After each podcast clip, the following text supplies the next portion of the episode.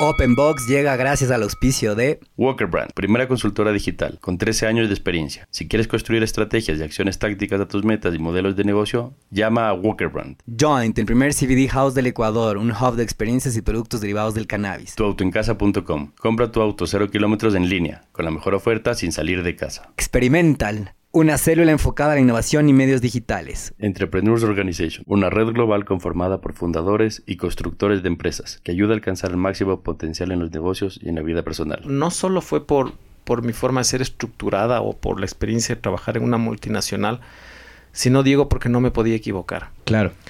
Sí. La inversión eran mis ahorros de toda la vida, mm. míos y de mi esposa. Toda la plata que habíamos logrado ahorrar estaba en esta apuesta. Entonces, si nos equivocábamos, eh, era sentencia de muerte del plan B.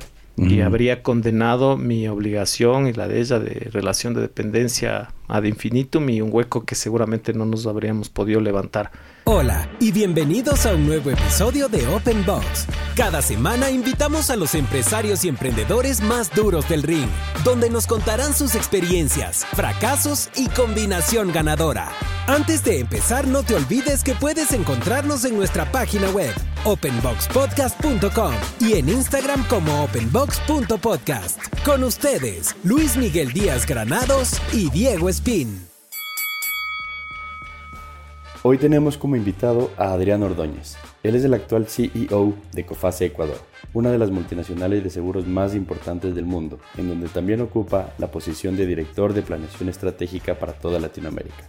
Estudió economía en la Universidad Católica de Ecuador, estudió también en la Universidad de Idaho y tiene un diplomado de marketing estratégico del Tecnológico de Monterrey. Adrián se inicia en una reconocida empresa familiar donde logró diversificar la cartera de productos. Luego pasó a Philip Morris ocupando cargos comerciales y logró ser director de Public Affairs, donde demostró de lo que está hecho. Participa actualmente en el directorio de la Cámara de Industriales y Producción y preside el directorio de la Cámara de Comercios e Industrias Franco-Ecuatoriana. Persiguió su sueño infantil de tener su propia tienda de abarrotes, pero durante la entrevista nos cuenta cómo nació el emprendimiento, lo que aprendió y cómo hoy ese sueño es un supermercado con servicio de delivery que se está franquiciando con éxito luego de aprender un par de lecciones. Esperamos que lo disfruten. Hola, bienvenidos nuevamente a Open Box. Hoy día tenemos a un invitado multifacético, no sé ni por dónde comenzar. Eh, Adrián Ordóñez nos acompaña el día de hoy. Ya no me voy a extender en las intros, ya me dijo el Luismi que me apodero de las intros y entonces vamos a entrarle de una. Luismi, ¿cómo estás? Bien, bien, feliz, feliz. Creo que tenemos un invitado de lujo hoy día y creo que cumple con lo que todo el mundo quisiera. Es una persona que antes que nada es emprendedor, ha trabajado en multinacional, en el sector público, en empresas familiares y, hoy hace parte, o creo que hoy estás en una de las cámaras, pero estuviste en dos. Entonces tenemos una persona de gremios, multinacional, empresa familiar, o sea, un sueño de invitado. Entonces, bienvenido Adrián, qué gusto tenerte. ¿Cómo estás? Muchas gracias Diego, Luismi, muchas gracias por tomarme en cuenta, muchas gracias por la invitación y por esa generosa introducción. no hemos dicho nada todavía, ahorita nos guardamos así el papelógrafo de, de, CB que tiene Adrián, porque tú tienes una trayectoria interesante, ¿no? Es, es de lo, yo lo voy a resumir así, es como, es un emprendedor que también al mismo tiempo trabaja corporate, y entonces esa, esa, esa combinación es un matrimonio medio raro, pero creo que la sabes llevar, ¿no? Porque has aguantado tanto en esto. así es una cosa, ¿no? Estás metido, estás involucrado actualmente con Cofase. Sí. Esa es la cosa. pero no nos vamos a meter en Cofase todavía. No, no. Solo era para contar. Estás en Cofase, tienes tu Smart Delivery, que es esta super tienda que todos conocemos. Eh, pero ya nos vas a contar también la historia de Smart Delivery. Pero es un poco para ponerle a la gente en contexto. Eh, y para que, pues, quien no tiene el gusto de conocerte, yo tengo que confesar que no te conocía personalmente. Pero sí, a Cofase le conozco súper bien. Eh, ya te voy a contar por qué. y, eso me sorprendió. Ajá, sí, sí, sí. Y a y pues a Smart, pues ni se diga, todo el mundo le conoce. Luismi solo hace compras en el Smart cerca de la casa de él. No, no solo ahí. ¿Cómo no solo ahí. Yo, yo quiero una franquicia del Smart para poner cerca de la casa de ahí él. En Nayón. bueno, con gusto. Excelente. Oye, bueno, bienvenido. ¿Cómo estás? Muchísimas gracias. Nuevamente contento, muy contento de estar acá, Luis, mi Diego, igual un gusto conocerte en, en persona. Te había conocido en los podcasts que tuve la oportunidad de escuchar. Bien. Así que Espero nada. que haya sido buena impresión. Súper buena. La cara buena. match de Boys. O antes dice otro chiste que no puedo repetir ahorita. Nada, muy contento de estar acá y entusiasmado de poder compartirles un poco lo que ha sido mi, mi carrera profesional. Qué bien. En general. Qué chévere. Luismi ya tiene armado en la punta la lengua. No, no, no, First no. question. Yo creo que la primera pregunta que nos está funcionando bastante bien es ¿quién es Adrián Ordóñez? Entonces, Adrián es un ecuatoriano quiteño sobre todo, me siento muy, muy quiteño, de 43 años, casado con María José Crespo, eh, vamos ya para los 17 años de matrimonio, Wow. pero 20, 21 de relación, eh, una historia hermosa y, y larga de contar. Tengo dos hijos, Emilia de 13 y Bernardo de 11. Soy hijo de un hogar igual muy feliz, tuve la suerte de, de criarme en un hogar feliz y tengo también la suerte de tener a mis padres en vida todavía y juntos. Bien. Tengo un hermano de 40 años, sí, debe estar en 40 ya mi hermano Daniel. Y, Pollito. Pollito, pollito. Y mi hermana María Victoria de 35, que ella está viviendo en Estados Unidos, se casó con gringo y vive por allá. entonces eres el mayor. Yo soy el mayor, yo soy el mayor y ¿qué más te puedo decir del Adrián? Es un hombre de familia, sí, creo que soy un emprendedor. Entrando un poco en esa materia, siempre fui muy inquieto y creo que di, di mucho trabajo a, a mis padres en, en la niñez, pero aprendí a canalizar esa energía, esa inquietud a través del campo profesional y, y del emprendimiento. Así que creo que eso es lo que le describe al Adrián ¿Por qué, por qué dices que fuiste muy inquieto? sumamente inquieto. O sea, todo el mundo me dice hasta ahora, oye, qué bestia, vos en la infancia eras un terremoto. ¿Te acuerdas todas las travesuras que hacías? Y bueno, mi mamá, mi papá también cuentan las anécdotas de lo que fue educarme y formarme. Y, y sí, me reconozco una persona con muchísima energía. Soy sumamente inquieto. eh, y creo que en el trayecto de estos 43 años he aprendido a administrar bien esa energía. ¿eh? Si no canalizas bien, puedes tomar malos caminos. Eh, en mi caso fue con el acompañamiento de familiares y profesores que supieron guiarme y ya después yo tomé el control de mi vida y canalicé esa energía, creo, positivamente. Bueno, creo que es, es parte del perfil. Yo cuando, cuando era chico fui diagnosticado por hiperactividad. Como que si fuese una enfermedad. Sí, me decían, eres hiperactivo. Antes no era una enfermedad, era una condición. Era una condición, pero no positiva, ¿no? No, y y era como este niño molestoso, digamos, como le catalogamos, ah, eres hiperactivo. Habla, habla mucho, travieso, Travieso. no se calla. Ajá, exacto. Inquieto, creo que la palabra que me, me marcó y que le tengo impresa es inquieto. Ajá. ¿Y en conducta en el colegio cuánto? A ver, en conducta fui de... Cero, en esa- tres. no, en esa época era... Ahora, ahora los niños tienen la- las notas en letras, la conducta. En nuestra Ah, wow. época era... ¿Se acuerdan Ah, que era en, en números todavía? Yo era de 16, pero sí tuve por ahí un par de jalón de orejas y unos cuantos puntos menos en conducta. Yo en el colegio que estaba tuve 15 y dos 15 te sorteaban un supletorio al final del año. Claro. Entonces, pero realmente era bien divertido porque esa última semana del año iban todos los que habían tenido 15. Entonces, ¿Cómo les juntan a todos los pero hiperactivos? De, primer, de primero a sexto curso, entonces Divertidísimo. era la Los mejor semana del año. O sea, Inquietos. Claro. eh, cuando pegabas el segundo 15, era como, ¡yeah! Porque se venía una muy buena. Clasifiqué. semana. Clasifiqué. Y, y esa clasificación, cuando venía desde primer curso, segundo curso, era bien interesante porque al final tenías padrinos. ¿no? Claro. Entonces, que te iban cuidando. O sea, el de cuarto ya te cuidaba, el de quinto te cuidaba. Y era parte de empezar a hacer tu primer network con, Sí. con estos angelitos. Sí. Y, y el de 15 nunca pasa mal, pues entonces. No, el grupo más divertido. el grupo más divertido, buenísimo. ¿En qué colegio estuviste, Adrián? Estuve en el americano, toda la vida en el americano, desde lo que eran en su momento Kinder 1 y Kinder 2, después toda la primaria y toda la secundaria. Después vas a la católica. Después voy a la católica, sí, y me, me haces acuerdo de, esa fue una de las primeras decisiones acertadas, y, y digo yo con suerte, pero acertada, porque mm, y me voy un poquito más atrás, muy malo para las letras, muy malo para eh, la lectura y la poesía y la- el- todo lo que tenía que ver con, con lengua y literatura, muy malo. Pero hoy tienes un buen verbo, ¿no? He ido desarrollando con el tiempo. Creo que el paso por asuntos corporativos me, me hizo desarrollar eso a la fuerza. Pero bueno, con los números. Entonces, eh, acordarás en que en, en nuestra generación había que escoger la especialización ya en quinto curso. Yo escogí eh, físico-matemático. Esto también como un resultado de, de reconocerme y darme cuenta de que era bueno para los números, pero malo Ah. para las letras. Y cuando nos graduamos, convengamos que a los 18 años es un poco prematuro saber lo que quieres hacer por el resto de tu vida, ¿no? Eh, Bastante. Y, y en esa época era la decisión, también creo que en la generación de nuestros padres, que escogías una profesión y con esa te fuiste el resto de tu vida. Entonces yo sabía que quería ser empresario. Eso era una claridad meridiana que yo tenía. No me preguntes por qué. Creo que eso sí fue sumamente innato. Yo siempre supe que quería ser empresario. Y para ello tenía dos opciones. Sabía que tenía que formarme o como administrador de empresas, esa era la, la rama en ese momento, o como economista. Y fue una reflexión que yo me digo ahora, oye, a los 18 años tuve una reflexión bien madura porque sabía que iba a estudiar en la, en la católica. Y ahí había las dos opciones, las dos facultades, la de administración o ingeniería comercial y la de economía.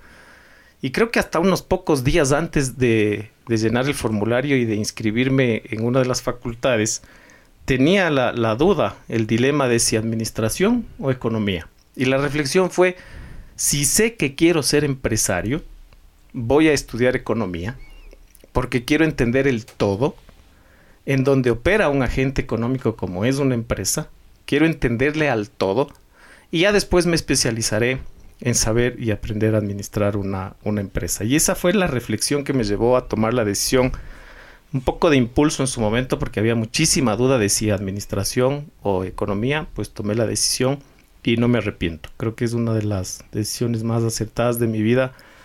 Me formé, no fue fácil.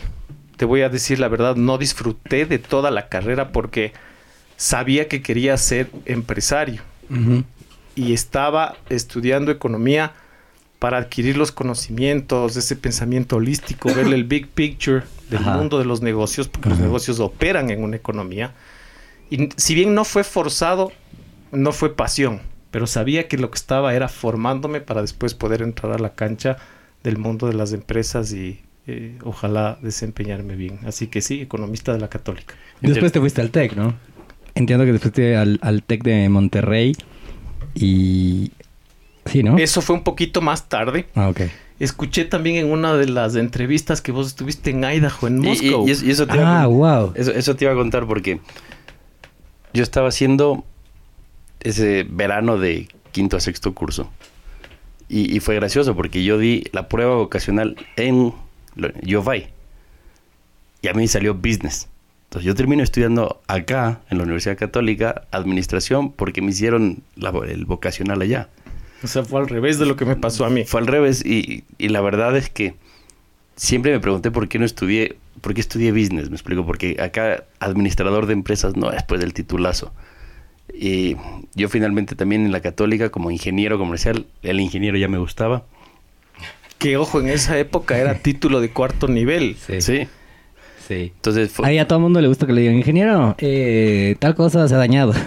sie- siempre funciona el ingeniero, uno Sí, baja, baja, baja cierto y yo creo que la gente también es muy hábil y a cualquiera que le digan ingeniero que no es ingeniero o al que también es ingeniero y dice ingeniero, es medio endulzador y no sé por qué. Totalmente. Yo a los guardias les digo Popeye y los manes se creen. No, hace rato se inflan. Sí. Entonces, Es como decirle a un, a un chapita oficial, ¿cómo Claro. le va? Puta, Pucha. el man ese rato. Claro. Muy bien. Claro. Siga nomás. Amigo. Sí. Siga bro. siga, coronel. Siga, bro. Entonces, yo termino haciendo es, es totalmente al revés. Y me hago muy amigo en la universidad de el Beto Serrano, Claro, trabajé Mm. con el Beto. que vez. termina estando en PMI y termina haciendo una chévere carrera ya. que- que es más, Hasta creo- ahora. Creo que sigue. Sí, hasta ahora. Y, y yo siempre me preguntaba, ¿por qué estudié economía, no? O sea, no, para mí economía era así como el, el que va a la revista y entiende las cifras y, Muy de ciencia. Sí, muy de ciencia. Entonces, no- nunca lo entendí como una carrera para administrar una empresa. Pero siempre le tuve ganas y medio que me arrepentí de no haber estudiado economía. Sí, capaz habría sido un gran economista. Capaz. Ahí, Pero ve, nunca hay que arrepentirse. Yo creo que las cosas en la vida pasan por algo y decisiones acertadas te llevan por buen camino, decisiones equivocadas y después te enrumbas, tomas eh, otros sí, atajos. hoy, hoy es distinto a la generación de nuestros papás. ¿no? Sí. O sea, nu- nuestros papás estaban dados como para que a los 22, 23 años tenían que estar seteados con una profesión que les iba a rendir toda la vida. Correcto. Hoy nosotros estamos obligados a estudiar toda la vida. Permanentemente. ¿no? Entonces, el que hayamos estudiado eso, pues por ahí no nos define. Yo sí terminé estudiando algo que me fascina, que es la parte de marketing. Ahora tenemos la agencia de marketing alrededor de eso. Entonces, la administración me dio esa posibilidad. Y de marketing llevamos a publicidad y estuvo bastante, bastante bien.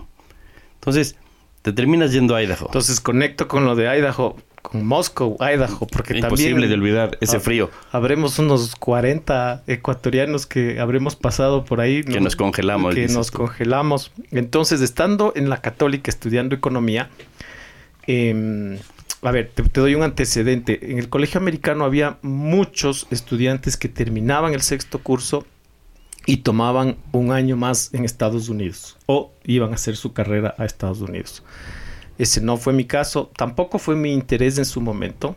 Eh, sabía que quería quedarme acá y estudiar acá, pero siempre tuve el bichito de salir un tiempo del, del país. Y entonces la católica tenía este programa de, de beca con intercambio con University of Idaho y apliqué. Apliqué en el cuarto año. Tenías que eh, aplicar a partir del cuarto año. Tenías que hacer al menos los tres primeros años acá en la católica y después podías aplicar. Apliqué el cuarto y no clasifiqué. Y fue una de las frustraciones más grandes porque yo pensé que me la ganaba. Tenía el inglés del, colegio, tenía buenas notas en la universidad, habíamos hecho algo de política universitaria también, pero no me escogieron. Y fue una de las frustraciones, uno de los golpes grandes porque no entendí por qué. Pero así mismo como fue una frustración, fue un aprendizaje porque me dije a mí mismo, no me voy a dar por vencido, voy a volver a aplicar. Y apliqué para hacer el quinto año. Entonces, ya casi que terminada la carrera. Te debías de haber graduado allá con un título menor, Sí, posiblemente. y ya voy hacia allá. Entonces, hice el quinto año allá. Y evidentemente, mira, ahí está. E- e- esa foto. debe ser. Estamos proyectando una fotito de University of Idaho y los dos están entusiasmadísimos. No me escuchan lo callado que estoy porque estoy aburridísimo con esta historia de solo los dos se entienden y me siento tan excluido en este momento, pero bueno. Solo dos vandals en la mesa. es Correcto, como que no sé por qué me invitaron hoy, no entiendo todavía. pero bueno, no, está la foto de esto. Sí, está la foto ahí de, de la Universidad de Idaho y, y empieza a toparme las emociones del Diego. Entonces, nada, hice el quinto año allá y efectivamente tenía la posibilidad de, de sacar el título de Bachelor en Economía. Pero acuérdense que en esa época pre-Correa, eh, acá habían los Mm. colegios eh, eh, profesionales. Ajá. y había el colegio de economistas que te daban una licencia, un, un- un número de registro para inclusive hasta firmar balances.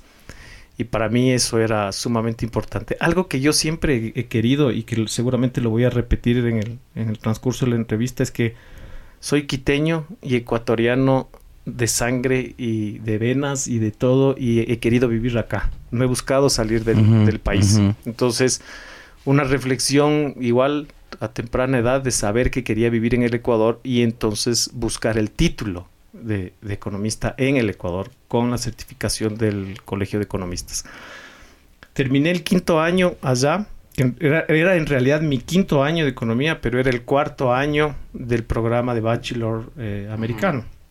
Entonces regresé acá a hacer la tesis y un año después, en realidad fueron seis años de carrera, obtuve el título universitario y obtuve la, la licencia con el Colegio de Economistas que hoy ya no tiene el rol que tenía antes. No, pues antes en administración en cambio podía sacar licencia de CPA, Claro, ¿No? contador. Eso es de contador, ¿no? lo cual yo sí hubiera sido una vergüenza si yo sacaba el CPA. Que ojo, esa se mantiene hasta ahora súper vigente. Si no tienes la licencia Sí, de CPA, sí, no sí. puedes ser contador. No, no, claro, o sea, pero en, en mi caso en específico está bien que no la haya aplicado.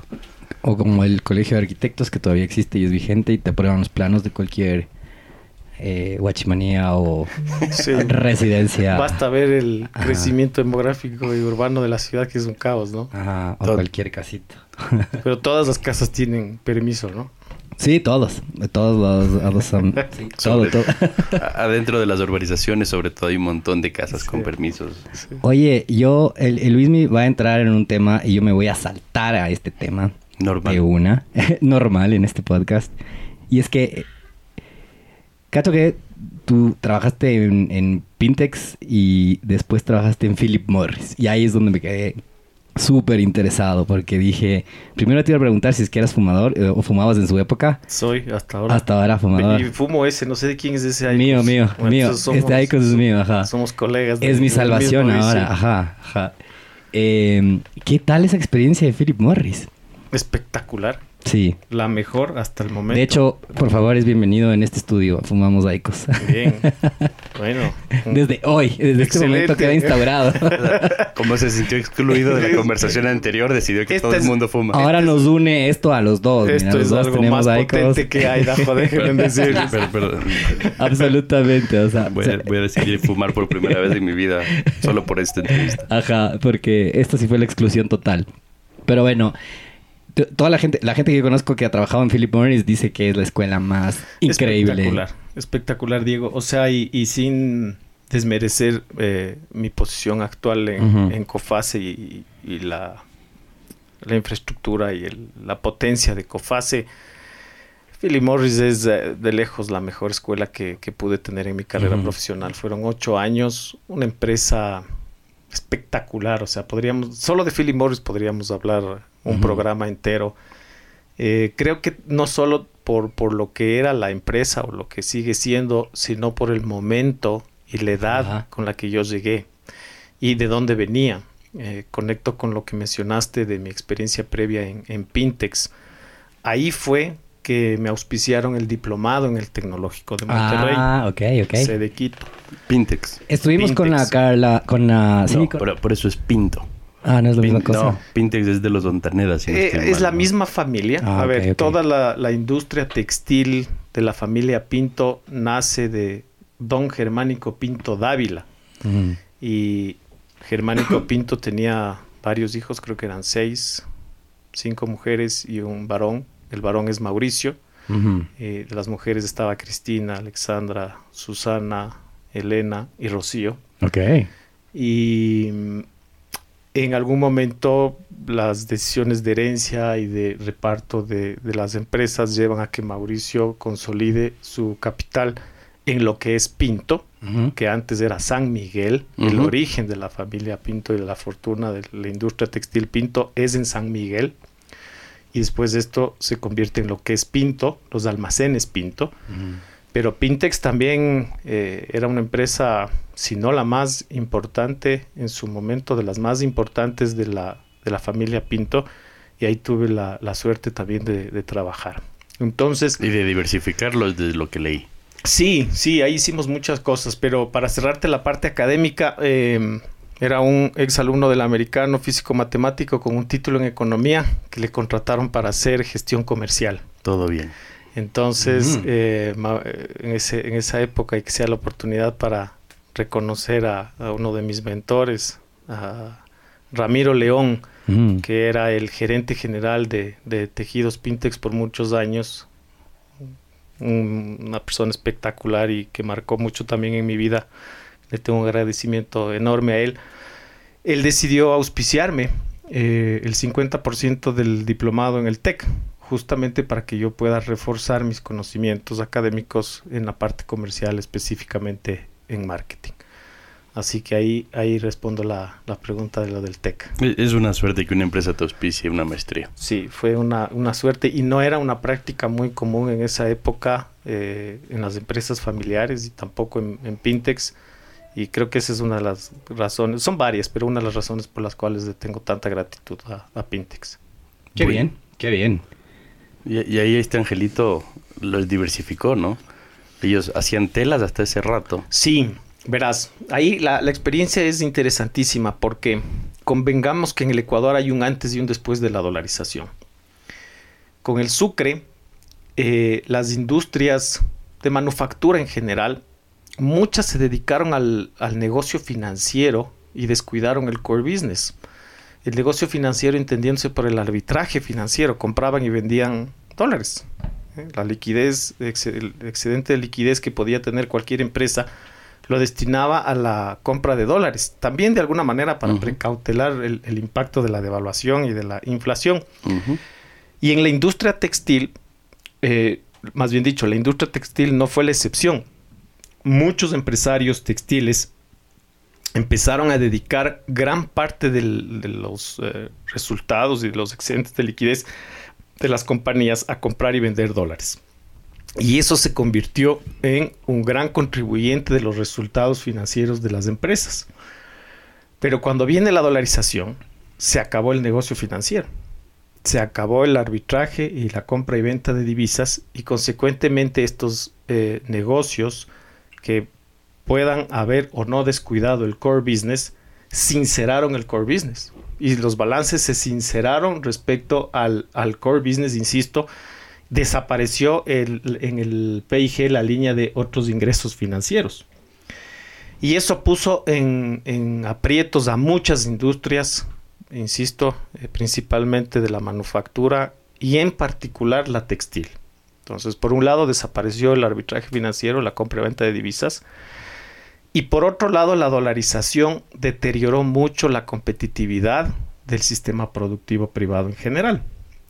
Por, el, por el monto en que se dolarizó. Una moneda dura, en general. Es decir, el momento en que se dolarizó después no es que hubo una inflación, sino que hubo una nivelación. Y una industria poco competitiva. Y una industria poco competitiva que sinceró sus cifras y que tuvo que regresar a vivir solo del core business, pasó a aprietos. Y muchas empresas quebraron en esa transición. En la primera década del 2000, muchas empresas de manufactura quebraron por esta razón de sincerar el negocio al momento de eh, desaparecer el negocio financiero. Y entonces Pintex, que hasta ese momento había sido la reina de la industria textil, con unos resultados espectaculares, todo el mundo quería trabajar en Pintex, tenía eh, una infraestructura espectacular, logró salir adelante gracias a, una disposición de un fideicomiso eh, que administraba la, la empresa y que ordenaba la recapitalización de al menos del 50% de los resultados. Entonces, la administración de Pintex estaba obligada a recapitalizar al menos del 50% de los resultados de cada año y eso les llevó a tener tecnología de punta. Y cuando vino la dolarización y se sinceró el core business, la competitividad de Pintex no fue tan afectada, y hago énfasis en tan, porque sí fue afectada, pero le logró eh, permitir sobrevivir al menos la primera década post-dolarización. Y dentro de ese proceso de cómo nos defendemos de una moneda dura, cómo nos reinventamos, es que Pintex toma la decisión de integrarse un eslabón más en la cadena de valor. Hasta el momento y desde su origen, Pintex había hecho telas. Podemos llamarle producto intermedio que es a la final una materia prima para la confección. Y Pintex había sido la reina en la producción de Bramante, que es la tela para eh, ropa de cama y, hogar. Y decide integrarse eh, un eslabón en la cadena de valor y para tal efecto deciden contratar a alguien para que venga a crear la unidad de confecciones y a darle el toque comercial a la empresa, porque decíamos en Pintex cuando yo trabajaba ahí, que la empresa no vendía, sino que le compraban. Hmm. Y es muy diferente al mundo de ahora en donde tienes que hacer esfuerzos de sí, en, efecto, en efecto habían varias de estas, ¿no? La internacional, no, no, no, Perti creo que caía también ahí. La internacional, textiles nacionales, un montón, un montón de empresas que muchas ya lamentablemente no existen, incluido Pintex. Lamentablemente Pintex ahora es una operación de comercio exterior muy chiquitita, importa y comercializa, pero no es nada de lo que era. En su momento eran 600 empleados de una facturación enorme y una infraestructura y maquinaria espectacular. Y ahí entro yo. Entonces a mí me contratan para eh, darle un toque comercial a la empresa. Eh, había una filosofía que también bromeábamos en Pintex, que, que no era tan broma, era bastante verdad y era que la empresa vendía lo que se producía cuando en realidad lo que tienes que hacer es producir lo que se Lo vende. que vas a vender. Lo que vas a vender. Entonces había que darle un, un giro estratégico a la, a la compañía, pero imagínense en lo que era transformar una empresa tan madura, tan grande, tan estable a, unas dinámicas de negocio completamente diferentes. Empezaron por contratar a alguien joven que venga con una mentalidad fresca, que no esté con los vicios de la industria textil, que no esté con los vicios de una empresa madura y familiar. Y esa suerte la tuve yo. Y entonces empezamos con la creación del departamento de marketing. Y en los cinco años que estuve, un poco lo que hicimos fue integrarnos en esa cadena de valor, creando la unidad de confecciones, transformando la tela en ropa de cama y abriendo los canales propios de comercialización. Eh, hasta el momento que yo estuve en Pintex logramos abrir cuatro locales propios y lo que estábamos era justamente buscando llegar más cerca al consumidor para ganar margen, ganar rentabilidad, integrarnos en la cadena de valor y darle Pero sostenibilidad a la lo que- lo empresa. que me parece que es súper loco porque te pones a ver, esto no pasa hace tanto tiempo, ¿no? O sea, son de estos Ajá. 17 años, alguna cosa así. Verás, yo entré, sí, en el 2004. Entonces, cambia totalmente una industria, cambia totalmente un país, una empresa que venía súper sólida, pasa por esto. Y eso es lo que finalmente te pone en el ojo de PMI. ¿O tú, tú aplicas de PMI? o- No, ahí tuve la suerte también de que pasó un tren. A ver, te soy honesto. Después de cinco años en Pintex, yo ya estaba buscando un cambio en mi carrera. Tenía apetito de crecer más. La empresa familiar tiene su techo. Eh, quienes dirigían la empresa siempre fueron eh, miembros de la familia, a excepción de Ramiro, que eh, fue el gerente general durante muchos años, pero después de que él salió, la familia tenía la, la gerencia general y las posiciones más importantes. Y yo quería, yo quería crecer, o sea, la verdad es que yo no me veía jubilándome en Pintex.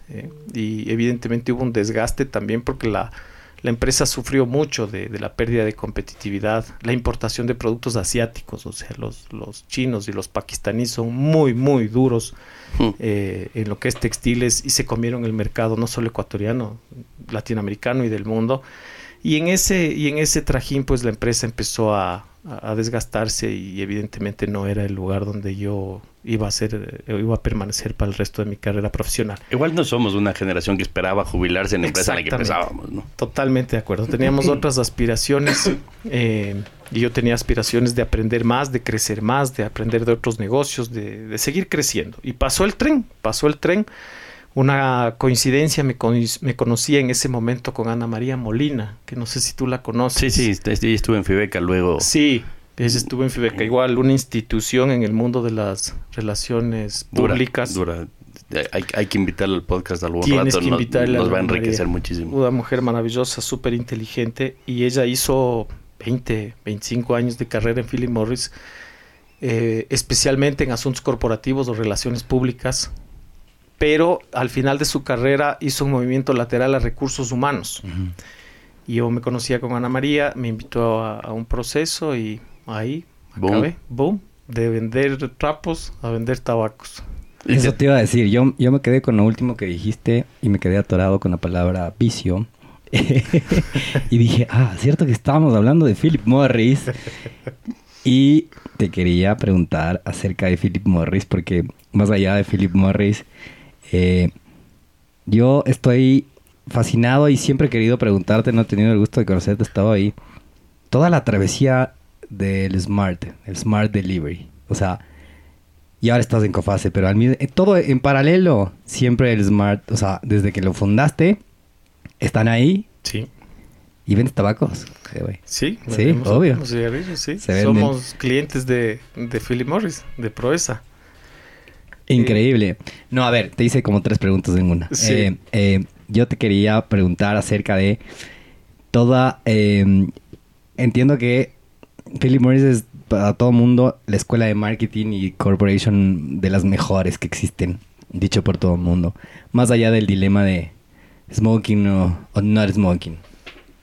Pero de ahí, ¿en qué punto decides tú abrirte el Smart?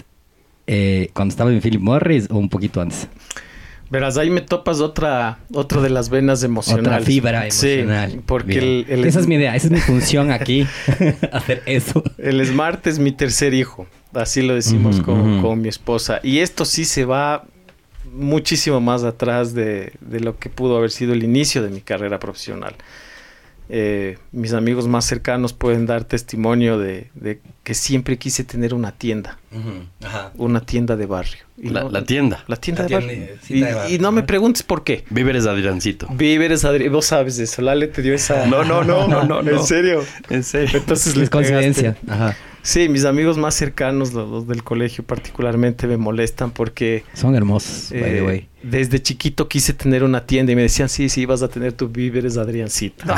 sí, esa era la broma. Entonces fue una, ese sí te voy a decir que es una, un sueño hecho realidad, eh, Diego. De estos sueños que uno tiene cuando es niño, porque esto sí se remonta a, a mi infancia. Eh, sabía que quería ser empresario y tenía esa ilusión, ese sueño de tener una tienda.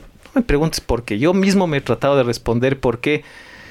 Creo que es un negocio súper divertido. El hecho de que tienes muchos productos, el hecho de que tienes muchos clientes, que siempre hay nuevos lanzamientos. El hecho que es eh, satisfacer necesidades básicas del ser humano. Yo te voy a hacer una pausa ahí. ¿Tú te acuerdas de la tienda de tu barrio de chiquito? Claro, por supuesto. Y te lo recuerdas con nostalgia del tipo... Micromercado San Roque en Cumbaye. Eh. El mío era Micromercado Brasil en el Quito Tenis. Claro, Sí, él era un señor Don Roque. se llamaba. claro. Pero ¿no te parecía que cuando eras chiquito entrabas y de pronto veías eh, diablillos? ¡Guau! Claro. Era Eh, como Disney. Frunas Sí. y diablillos al lado uno del otro y, y, ajá, y tenía chicles y, Y en carnaval, las bombas de carnaval payaso. Windsor, claro, payaso. y colgado decías, ¿cómo quisiera yo estar atrás como en el counter como está Sí. este man y poder acceder a todos estos a todas estas Aparte- frunas? Aparte tenía el poder de fiar. Además te podía fiar. Te Es que, podía es, fiar. es que yo Vecino, fíe. A mí sí me hace sentido porque te puede haber gustado porque yo, yo tengo la misma fascinación con, con las tiendas y creo que todos vivimos esa tienda de barrio y, y- y decías, Bien- ¿cómo bien- le llevamos bien, a al- esto? bien alejada de esta tienda. Claramente muy alejada de Smart, pero por ahí en esencia es este feeling, ¿no? Sí, no, y es, una, es un sueño que se ha convertido en realidad y es un sueño que me ha acompañado toda la vida, desde que tengo uso de razón. Eh, insisto, si es que algún rato preguntan a los amigos, ellos podrán dar el testimonio desde que muy niño hablaba yo de la tienda. ¿Y qué pasó? Que entro a Philip Morris y conozco el negocio eh, real. De la distribución. Conozco el, el mundo del consumo masivo Claro. y lo conozco del otro lado, Claro, desde el lado del proveedor. Y creo que tuve la suerte de conocer en una de las mejores empresas del mundo del consumo masivo, unos estándares espectaculares, eh, procesos de vanguardia, también motivado, este nivel de excelencia también motivado por la regulación del tabaco y por la polémica en torno a la toxicidad del cigarrillo, que no está en discusión. Pero esto empujaba a la industria y a la empresa a reinventarse todos Sí, los sí. días. Sí. A encontrar soluciones muy creativas para seguir. Exactamente. Primero a reconocer de que es un producto tóxico, Correcto. pero es legal Ajá.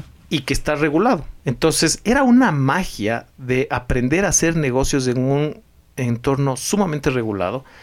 Y era como entrar a un ring de box con una camisa de fuerzas. Esa era un poco la, analogía que ocupábamos, porque prohibida la publicidad, prohibida la promoción, prohibido los descuentos, prohibido la comunicación directa. Lo que pasa es que te tocó vivir esa época porque o sea, cinco o seis años antes los de marketing de, de PMI los reyes. volaban. Reyes del mundo. Con una chequera. O sea, eh, y además viajes en Panam, En Panamá. Panam con viajes en Panam con las azafatas más guapas del planeta Sí, Tierra. Sí, sí, sí. Y la Sí. Cava Lark y Ajá. auspiciante de Sí. Fórmula 1 y el Ajá. Marlboro Adventure Team que separó el parqueadero del Quicentro en esa época y montó una pista Sí. de 4x4 Ujú. Y traían un avión de modelos desde Medellín y te pagaban un pasaje al mejor cliente del año para que se vaya a ver la Fórmula 1 en Mónaco. O sea, Claro, ese nivel de, de marca, lo- ¿no? Ma- McLaren corría con Royalty. Royalty de Corporation en su momento. Sí, sí, no, una cosa espectacular. Pero déjame eh, hacer un, un paréntesis con mucho énfasis respecto a la absoluta ética con la que operaba la compañía, porque hay un posicionamiento negativo respecto a las tabacaleras de que eh, puedan haber tenido prácticas incorrectas o ilegales, pero Yo doy el testimonio completamente. Claro, además tenían contrario. todos los ojos encima, ¿no? Sí, pero no era un tema de, de- de- de los ojos, era un tema de filosofía.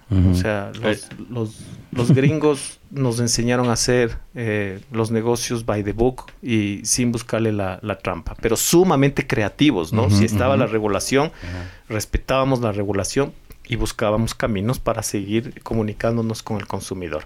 Pero bueno, no me desvío de Philip Morris, regreso a lo del, a lo del Smart. Smart, smart. Entonces entro al mundo del consumo masivo y conozco la industria desde adentro, desde el lado del proveedor, pero desde adentro. Y me apasiono, me apasiono aún más. Pero ahí están ya dos ingredientes. El primero, el sueño, la pasión.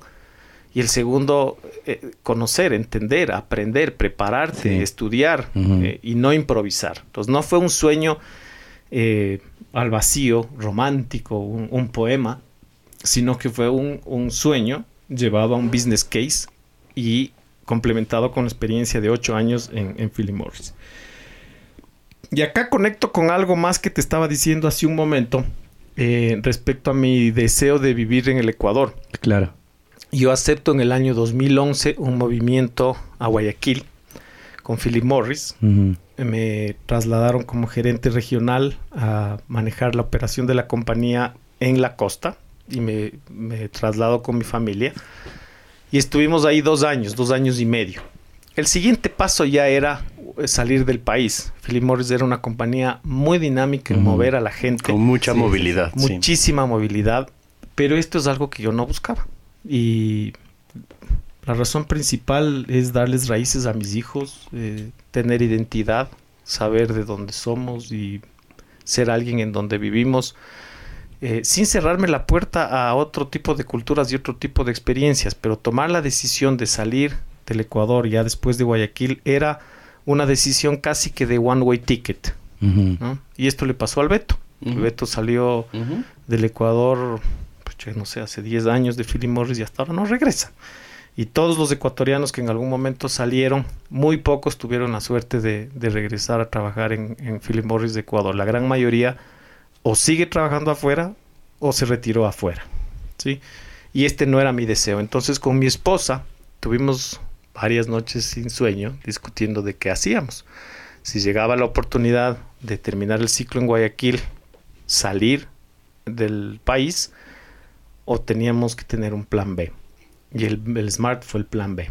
Ese sueño que me Ujú, acompañó, y ujú. tú dijiste, Diego, una palabra importantísima, paralelo. Ujú. El Smart ha caminado paralelamente a mi carrera profesional los últimos 10 años. Eh, y allá, la decisión se tomó allá en Guayaquil.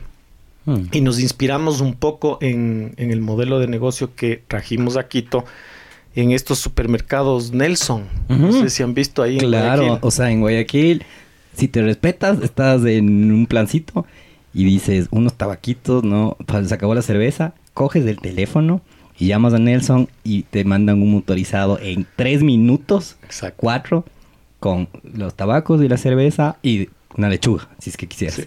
Es de locos. Nelson Delivery se llama Nelson algo. Nelson, Nelson, Nelson, sí, sí. Nelson, es sí, es con el apóstrofe ese. Claro, y ahora en, en San Morondón tienen ahora un Mega, edificio sí. tamaño mall. En mi vida, esto. en mi vida he visto. Claro, Nelson. Yo voy a los de la gasolinera que también son mucho más bonitos los de Guayaquil que los de Es que yo creo que en Quito hay más tienda de barrio. En tu barrio tú sales sí, caminando. señor. En cambio, en San Morondón no sales de las, las ciudadelas.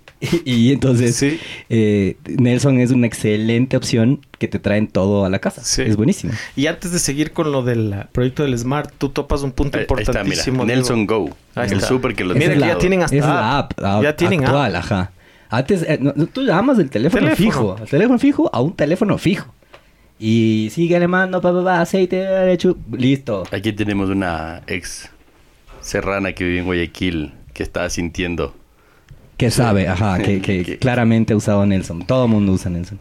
Sí, entonces antes de seguirte con la historia del Smart, topaste un tema importante, Diego, y es respecto a la industria. Tú dijiste en Quito hay mucho más la tienda de barrio Ajá. que lo que hay en Guayaquil. Esa fue una de mis observaciones cuando trabajé en Philip Morris.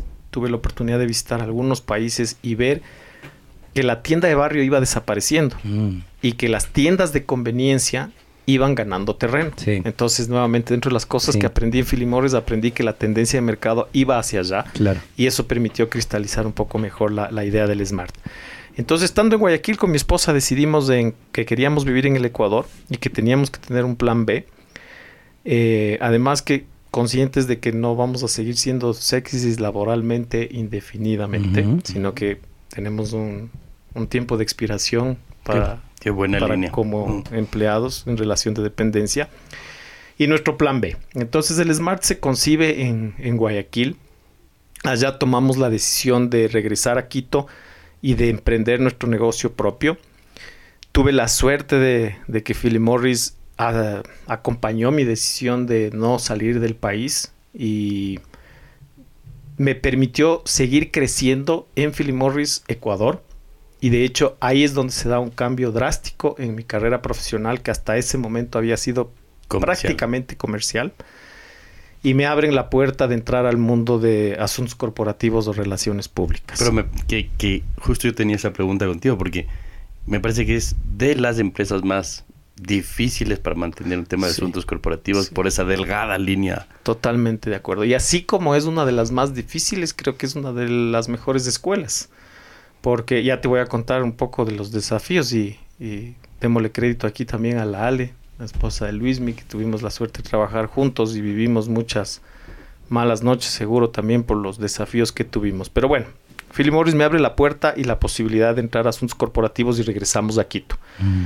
Eh, regreso a Quito a integrarme al equipo de asuntos corporativos, en su momento liderado por Pablo Zambrano, y yo vine a manejar el tema de contrabando, porque el, el cigarrillo, uno de los mayores problemas que tiene la industria del cigarrillo es el contrabando, producto de la evasión tributaria.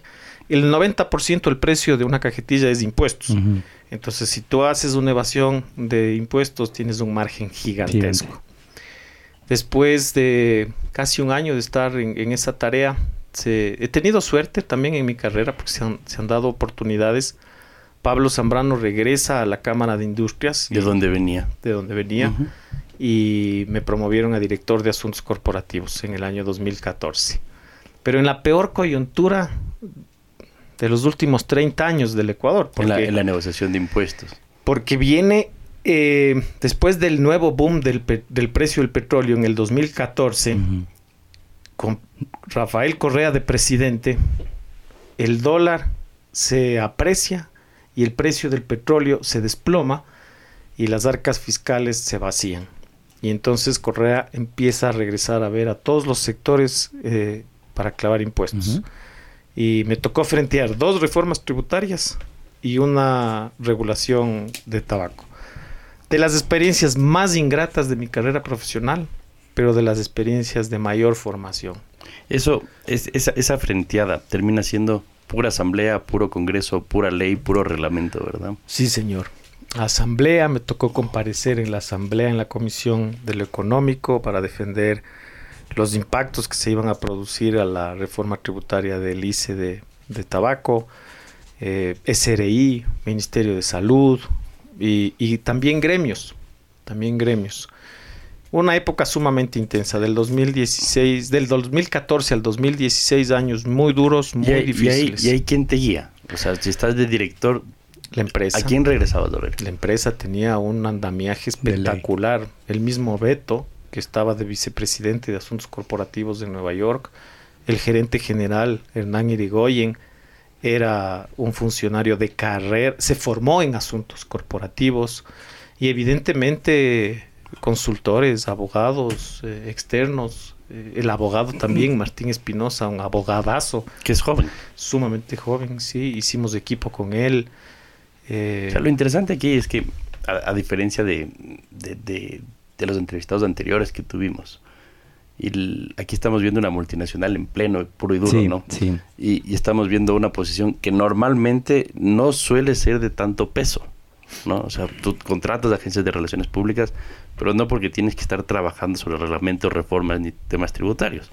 Por ahí la parte eh, automotriz, petrolera, minera y tabaco son los que siempre regresan a ver. Sí, totalmente. Y topas un punto importantísimo que no les dije, el porqué de mi regreso a Quito y al paso por asuntos corporativos.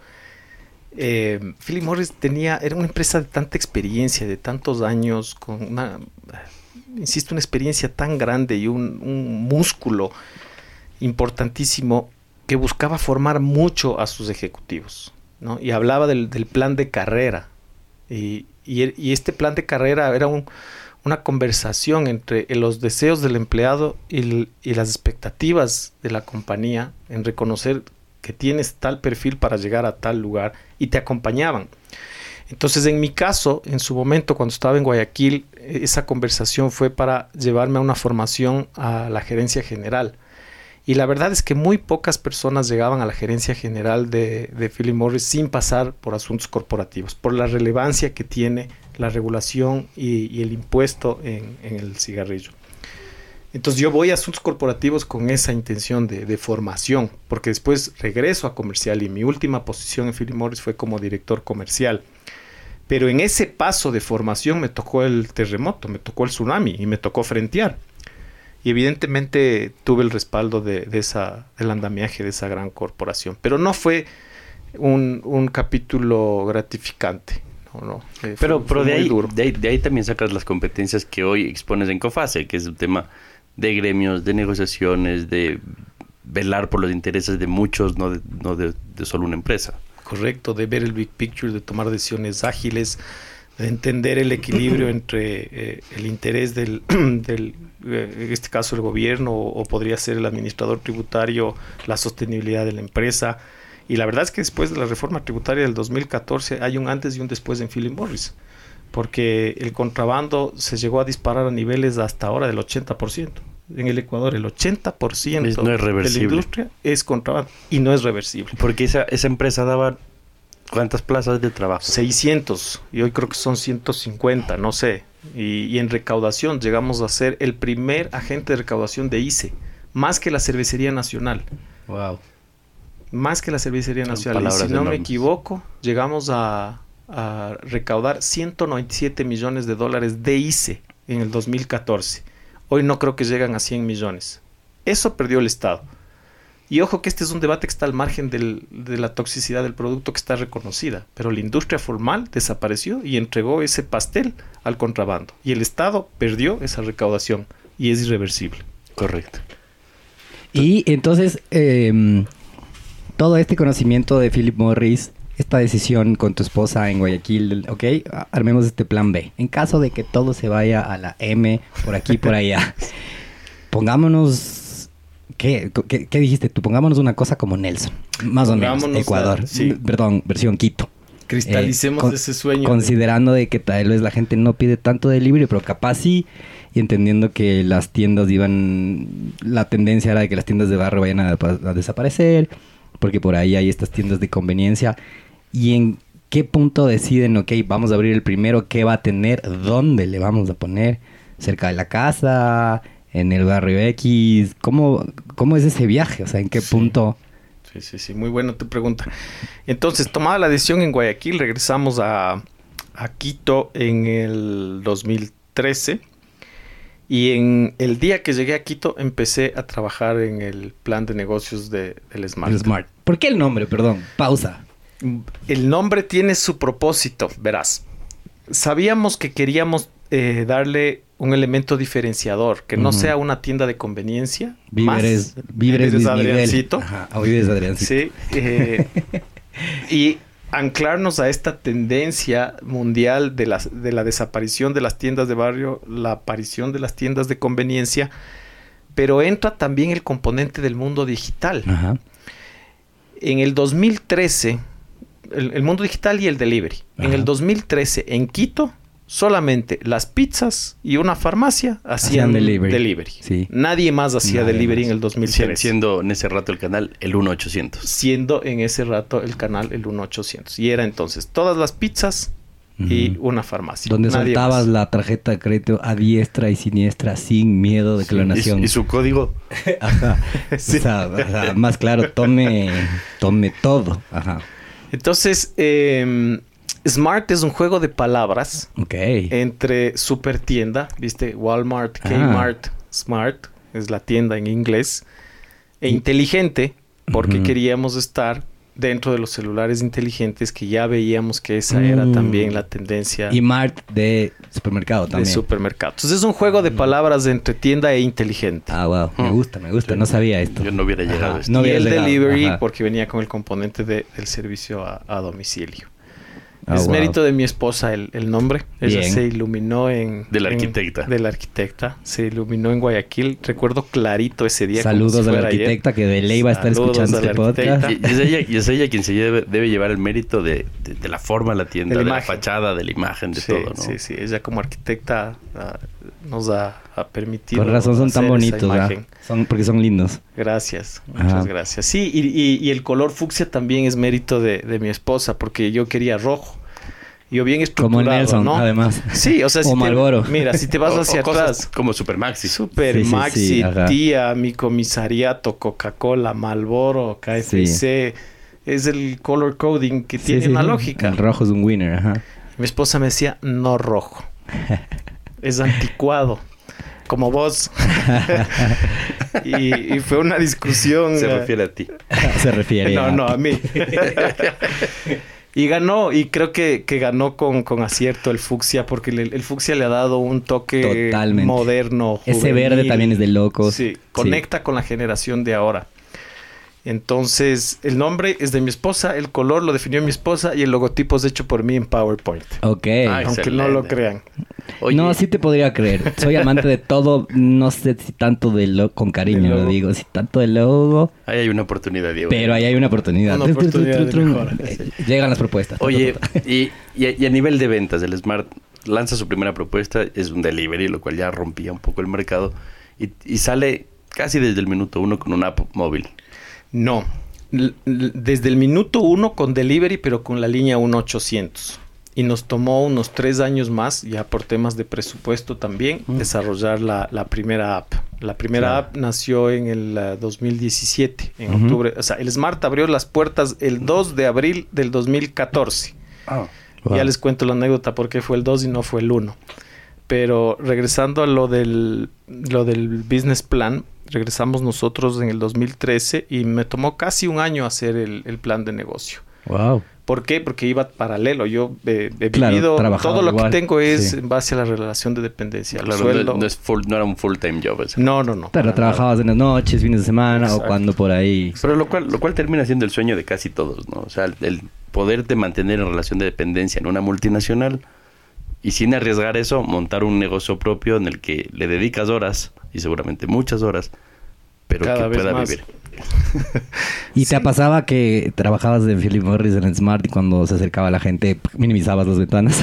No, sabes que en eso he querido ser muy... no sé por qué dije eso. Ah, Creo que la gente a veces hace Hace esas cosas. ajá. un primo. Hay una app que haces controles, barra espaciadora y se esconde todo, por ejemplo. No, no, en ese sentido he tratado de ser muy cuidadoso, de no mezclar las cosas, ser muy responsable con el empleador. Y han sido horas extras, o sea, tampoco le doy explicaciones a mi empleador que hago después de las 6 de la tarde. Eh, pero han sido horas extras. Y ha sido disciplina, ha sido estructura, ha sido eh, encontrar la gente apropiada, que sea la oportunidad también de reconocer a, a una de las personas que me, me acompaña en esto desde el día uno, que es José Luis Fuelantala, un chico que nos conocimos en Pintex. Nos remontamos a la historia desde Pintex. Él era un operador de, de máquina en este taller de confección, con quien tuvimos una conexión especial en esa experiencia en, en Pintex y mantuvimos el contacto. Y él quiso seguir trabajando conmigo. eh, cuando yo salí de, de Pintex, él se, se quedó ahí, pero él quiso seguir trabajando conmigo. ¿Y él es empleado hoy o tiene...? Sí, él es empleado. Y estando en Guayaquil, en uno de los viajes que hice a Quito, me reuní con él y con una servilleta eh, y un esfero en un patio de comidas en el Quicentro. Le dije, eh, mira, yo darte un empleo en Philip Morris no puedo. Yo estoy en, en Guayaquil y no, no correspondería, pero tengo una idea loca. Y esta es la idea. Y le describí la idea en una servilleta con un esfero Mm. y él me dijo, vamos, adelante. Yo, yo trabajé para una consultora inmobiliaria hace muchos años y tenía un buen jefe, eh, Ernesto Gamboa. Y, y pasaba, ¿no? Porque normalmente este tipo de cosas salen en un restaurante, sobre una mesa estás comiendo. Y el tipo si te contara los proyectos que, que puso en las servilletas, te quedas loco. ¿sabes? Así De- empiezan de- las de buenas ideas. clubes, Sí, urbanizaciones. así es. Pero lo gracioso de él es que se llevaba la servilleta y luego la perforaba y la archivaba. Ah, no me digas. Y, Oye, yo pagaría lo que Wow. sea por tener esa servilleta que Wow. te cuento. y, y lo, y lo- lo que terminaba haciendo es que en algún rato, en alguna reunión de directorio ya medio potente, decían, no acordamos eso. Y el tipo agarraba, iba a las carpetas estas, bene, chin, chin, chin, buscaba, y ahí estaba la servilleta. Sí, increíble. Entonces, es de, de- de esas cosas son escuela, ¿no? Sí, Entonces, ahora que cualquier cosa pasa, yo perforo, grapo, pongo scotch, o sea, donde sea que rayo, son tus apuntes. son los apuntes y, y ahí veces tienes el acuerdo. Sí, sí, sí. Hay, hay, hay, hay fichajes de jugadores de fútbol. El otro día, ¿de quién veía que lo habían fichado en una servilleta también? Pero, De locos. pero creo que es, o sea, creo que es Messi. O sea, si no estoy mal, creo que en el especial ¿Ah, sí? de Messi sale que lo fichan en una servilleta y dicen como, pero el pibe juega. o sea, no lo dejes que vaya a probar en otra cosa que no sea el Barcelona. Y aquí está el contrato. Mira. Y venga y firma. Entonces las servilletas valen en este rato. Sí. Entonces José Luis eh, aceptó el desafío y me dijo, vea, ya lo que quiero es trabajar con usted, así que vamos. Vamos. Regresé a Philip Morris y lo contraté a él en relación de dependencia conmigo. Él renunció a Pintex para venirse a este proyecto loco, Al Smart. al Smart, O sea, que era que- un que proyecto en un en ese papel. punto. Era simplemente un proyecto en un papel. Qué bien. Y él zapateó las calles de Quito durante casi un año eh, haciendo todo. O sea, había que levantar cotizaciones, había que entender flujos y tráfico de gente en las tiendas de la competencia para poder entender ticket promedio, para poder entender eh, volumen de gente que iba a entrar a la tienda y eso estimar la facturación, golpear puertas de proveedores. O sea, tú sí hiciste el ejercicio real, claro, con la, con la estructura de, de la multinacional en la que estabas. Porque mucha gente, y a veces con mucho éxito, a veces no, abre. Sí. Punto. Sin y ahí vemos. case. ¿Qué business study ni nada? O sea, el hecho de haberte tomado un año para entender esto que dices de que esta persona iba a revisar más o menos los precios de la zona antes todo, de definir. todo. O sea, ya te voy a decir por qué, eh, pero a nivel de sacar tres cotizaciones de fríos, tres cotizaciones de estanterías, no teníamos idea quién Wow. proveía de estanterías, Claro. no teníamos idea quién fabricaba fríos o quién importaba fríos, sistema de facturación, el ERP, eh, no teníamos idea cómo golpear las puertas de un proveedor para que nos abran el código. Todo eso hizo José Luis. Y te digo, no solo fue por, por mi forma de ser estructurada o por la experiencia de trabajar en una multinacional, sino Diego porque no me podía equivocar. Claro. Sí. La inversión eran mis ahorros de toda la vida, míos y de mi esposa. Toda la plata que habíamos logrado ahorrar estaba en esta apuesta. Entonces, si nos equivocábamos, era sentencia de muerte del plan B. Y habría condenado mi obligación y la de ella de relación de dependencia ad infinitum y un hueco que seguramente no nos habríamos podido levantar. Entonces, eh, por evitar ese riesgo, hicimos todas las cosas by the book y nos equivocamos en muchas. Aun Claro, cuando hicimos los claro. deberes, nos equivocamos. Claro, es que haciendo los deberes uno se equivoca. Igual se equivoca. Sí. Y además el mercado te va, enseña- te va dando, te- a veces te enseña con cariñitos y a veces te enseña de abofetadas. Sí. Y esa, esa duele. Y, y qué bueno que ustedes... ¿Cuál sí- fue la que más La que te más sorprendió dolido. que dolió? Verás, había, hay una que es estructural y es que una de las decisiones que tomé fue de salir respetando el PVP, ¿ya? respetando el precio de venta al público. Y estuvimos operando tres años, si no me equivoco, o, o dos años y medio respetando el PVP. Y era el único que respetaba el PVP en la industria de lo que era tiendas de... O sea, el PVP sugerido por el, PVP productor. sugerido. Ok. Pero era- es más o menos, o sea, siempre se te ha visto como una persona de muchos valores y es el by the book tuyo. Sí, gracias por reconocer eso, sí. Le estamos enseñando a Adrián, el, ya que hablamos de esto, el contrato entre Sí. Messi y Barcelona, que en verdad está en una servilleta. Wow. Esto lo vamos a ayudar a colgar en la página web, en el podcast y con un link para que lo puedan ver. Sí, ¿no? Buenísimo, sí, sí, sí, lo ponemos. Eh, O sea, el primer contrato de él fue en el 2000, firmado en una servilleta. Increíble, increíble. Oye, yo pagaría lo que sea por tener esa servilleta de mi conversación con el José Luis. Buenísimo. Pero bueno, yendo al primer eh, error o la primera frustración, el primer eh, golpe, fue yo estaba entre ceja y ceja en, respetar el PVP, ¿no?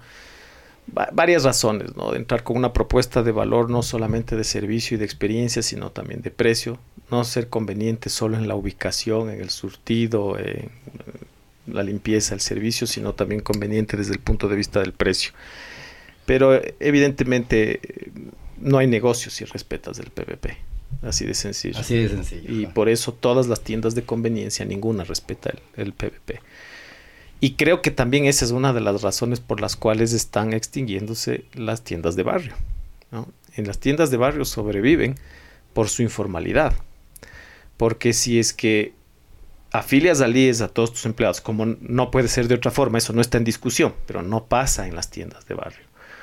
O si no grabas IVA a todas tus transacciones, como nuevamente no está en discusión, esa no es la discusión, pero no pasa en las tiendas de barrio. Si haces todo by the book y respetas PVP, no hay negocio. No es rentable. No hay negocio, así de sencillo. ¿Cuánto ganaría? ¿Como un, un 8? Una tienda, pérdida. Se va a rojo desde el comienzo. Desde el comienzo. Yo estuve en rojo tres años. Wow. Wow. Entonces no hay negocio, simplemente. Pero le creímos al proyecto y le apostamos Ajá. al proyecto. Pero claro, eh, se, se vaciaron los ahorros. Claro. Pero fue estratégico también porque nos posicionamos bien eh, desde el principio. Y tengo un amigo también, colega de Philip Morris, el Jimmy Castañeda, démosle mérito. Él, él no se ha de acordar de esta conversación que tuvo conmigo, pero yo sí me acuerdo.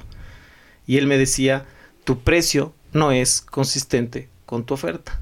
La oferta estaba mucho mejor que... Tu oferta está sobrevalorada So- al precio que tú estás cobrando y tú estás dejando plata en la mesa. Él me decía esto y un par de conversaciones. Y claro, eh, yo quería defender el punto de respetar PVP y aguanté tres años y tres años en rojo hasta que tocó subirle, subirle un poco la, la llama. Y le hemos subido lo mínimo posible para no perder el valor de conveniencia también desde ujú. precio, pero que deje de ser una fundación Oye, y pase a ser un negocio. sí, sí, como todas. Además que la conveniencia también es que estés convenientemente cerca de mi casa y que sea convenientemente cómodo, bien iluminado, bien climatizado. Es que eso no lo valoraste. O sea, finalmente, al respetar el precio, lo que dice Diego es verdad. O sea, tú no estabas valorando que sea es. seguro, que sea grande, que sea conveniente, que esté cerca. O sea, nada de eso se estaba pagando. Así es, así es. ¿Y, y cómo, cómo se veía este pedazo de... Sale esto como el primer delivery, la gente admiraba al Smart, pero vienes tres años en rojo. O sea, solo tú sabías la realidad de que esto no, no es tan dulce como parece ser. Y nos pasa hasta ahora, Luismi. Nos pasa hasta ahora. Creo que hemos hecho un ejercicio acertado de marketing y comunicación y posicionamiento. Y a ratos creo que podemos estar percibidos como más de lo que somos, o con números mejores de los que tenemos. Eh, vamos bien, no me quejo, definitivamente no, no me quejo, pero creo que sí el posicionamiento que ha buscado un espacio comercial y de la mente del consumidor puede estar transmitiendo también de que acá nos estamos forrando y esa no es la, la realidad. Es eh, un, esfuerzo eh, cotidiano de todos los días, es un negocio de centavos. En cada Coca-Cola que vendemos nos ganamos 4, 5, 8, 10 centavos. En cada cigarrillo 2 centavos, 4 centavos, 5 centavos. Es un negocio de centavos, es un negocio de cientos de clientes entrando a la tienda al día. Eh, no es que entra uno grande y te hace un ticket de 300 dólares eh, con costos altos y sobre todo, insisto, no está en discusión, pero si haces las cosas bien, ¿no? Y yo creo que también ya saliéndome un poco de la, de la parte técnica, eh, entrando a la parte filosófica, lo que vos lanzas para bien al universo te va a rebotar para bien. Sí, regresa con furia. Sí. Y nosotros hemos ah, cumplido con todos eh, los aspectos regulatorios, tributarios y éticos, sobre todo, en la operación del Smart. No nos hemos atrasado afortunadamente ni un solo día desde que abrimos en quincenas. Hemos pagado puntualmente los impuestos, las patentes, las LUAES, todo, absolutamente todo. Y creo que eso de alguna manera está regresando. El lanzas lanzas del app ¿no? 2000 2017. ¿Qué porcentaje de las ventas se van al app? Salgo de Philip Morris en el 2017, justo ya para dedicarme a tiempo completo a, al Smart y ahí es que eh, suceden dos cosas. La primera, el lanzamiento, ve, ahí está, ahí está el José Luis, están publicando una, ¿Cuál es? El una foto. tercero, el segundo. El segundo. Él es José Luis fue Lantala. Buenísimo, lo vamos a poner. Sí, sí. Y salgo del, de Philip Morris en junio del 2017 y suceden dos cosas. Eh, la una, el lanzamiento de la app y la otra, la conceptualización del modelo de franquicias. Pero otro de los errores fue la primera app. No teníamos ni la menor idea del mundo de digital. Digital. Eh, nos pusimos en manos de una agencia. Qué para- falta de confianza, ¿no? Qué falta de Qué confianza. falta de confianza. No, pero a ver, esto era en qué año? 2017 lanzaste 2000, la en realidad empezamos a trabajarla en enero del 17. Claro, claro.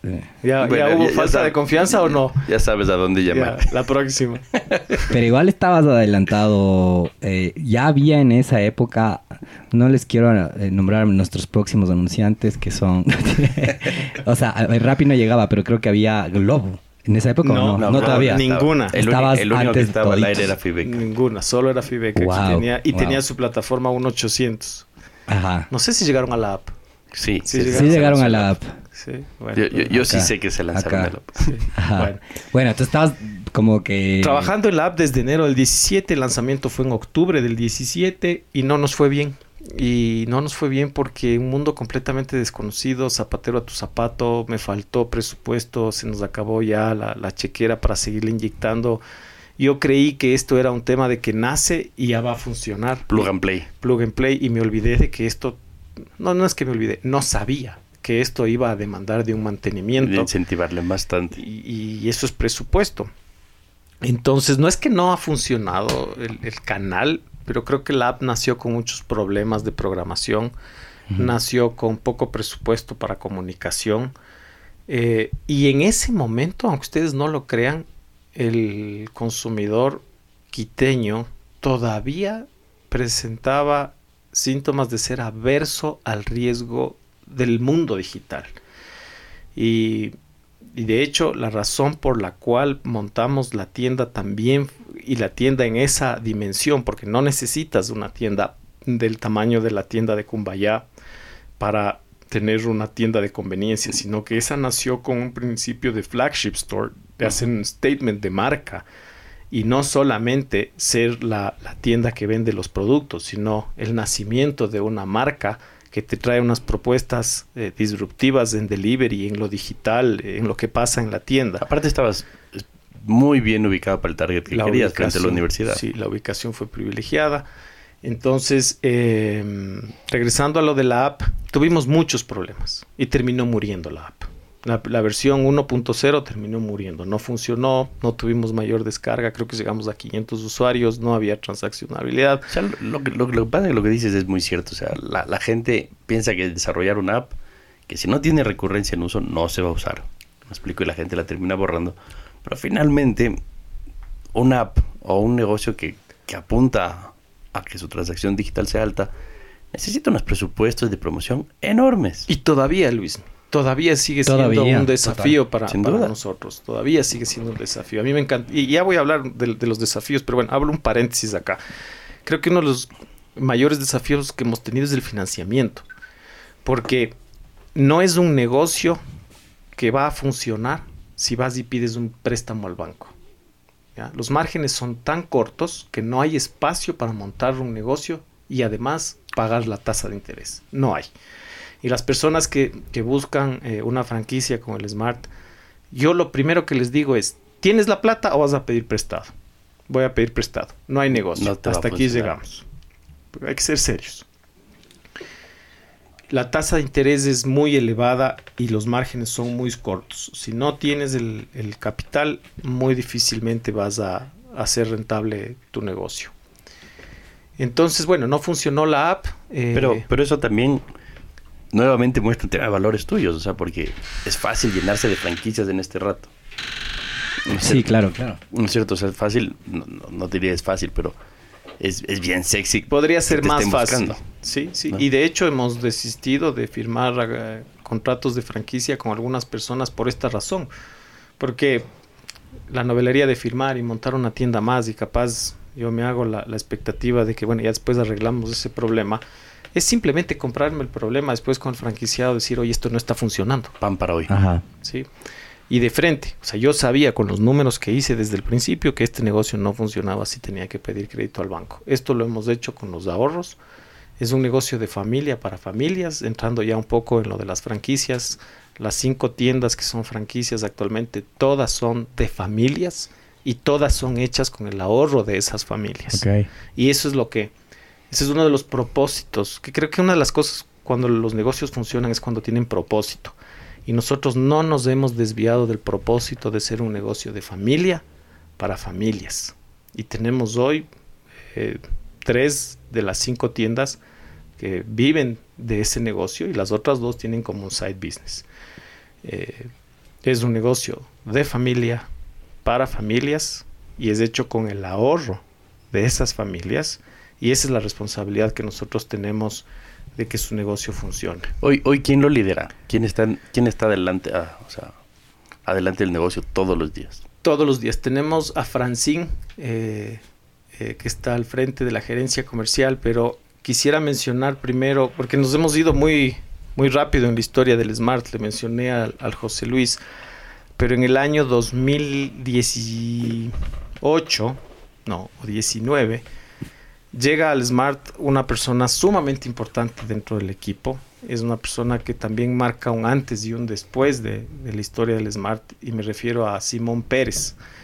El Simón, eh, nos conocimos con él en, Philly Morris, él era miembro de mi equipo, salió a, a- a una asignación internacional y después regresó al Ecuador y siempre hubo empatía entre los dos, siempre hubo respeto, siempre comulgábamos los mismos valores y empezamos un proyecto que no sé si es que se acuerden ustedes, capaz sus esposas, de, Yo sí me acuerdo. del Destrabadas by Smart. Sí, sí. Justo te iba a preguntar de- del tema de Estrabadas y cómo les fue, pero ¿Tú dale. estabas ahí? Sí. Dale.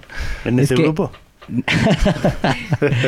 Eh, no, tío. Eh, yo justo estuvimos cerca de Destrabadas en, en- en los inicios de- del proyecto de, de la Anabel, entonces por ahí entendíamos y fue chévere cuando en su momento eh, hicieron este, mm, no sé cómo llamarlo, Alianza. esta alianza, ajá, entre Smart y el tema de Destrabadas y el mercado de Destrabadas y sonaba muy bien. Sí, entonces el Simón es el hermano de la Anabel. Ok. ajá. ¿ya? Y con el Simón nos conocimos en Philly Morris, insisto, esta empatía, este comulgar valores, esta filosofía. Eh, regresó él al Ecuador y me dijo, ve, mi hermana tiene este tema de destrabadas con la Anabel, eh, con la Erika. ¿Por qué no hacemos algo en, en- en común con el Smart? Y nos metimos a hacer una segunda app que tampoco funcionó. Después de los aprendizajes de la primera, eh, lamentablemente fracasamos en, en este, en este segundo intento, en donde buscábamos llegar con la tecnología de lo digital a esa comunidad de las destrabadas que ya existía y que era muy potente y crear un marketplace con nuestra aplicación. Lamentablemente tuvimos igual muchos problemas, uno de ellos presupuesto, otro de ellos el desconocimiento de la parte digital y no, no cuajó, no cuajó. Pero eso en cambio permitió eh, afianzar aún más la relación con, con el Simón, con Anabel y con otras personas. Y entonces constituimos una segunda empresa que se llama Smart Trade. Y ahí abrimos ya el capital a otras personas, eh, justamente con la intención de, de fondearnos un poco y de empezar el camino de la comercialización de franquicias. Entonces hoy hay dos empresas. La una es Smart Delivery, en donde mi esposa y yo tenemos el 100% entre los dos. Esa empresa es dueña de la marca y del modelo de negocio. Y la segunda empresa es Smart Trade, donde está como accionista la primera y otros accionistas en donde está el Simón, está la Anabel y, y están otras personas. Smart Trade lo que tiene es la tarea de comercializar las franquicias. Smart Delivery le da eh, la licencia de comercialización de las franquicias. Empieza a hacer un montón de sentido.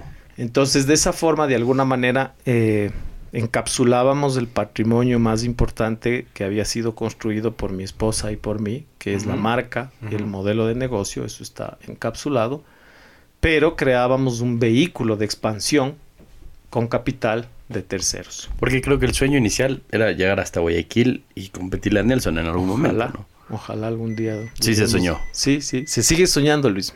Se sigue soñando. ¿Cómo, ¿Qué pasa con el ingreso de Rappi, de Super Easy, de Tipti?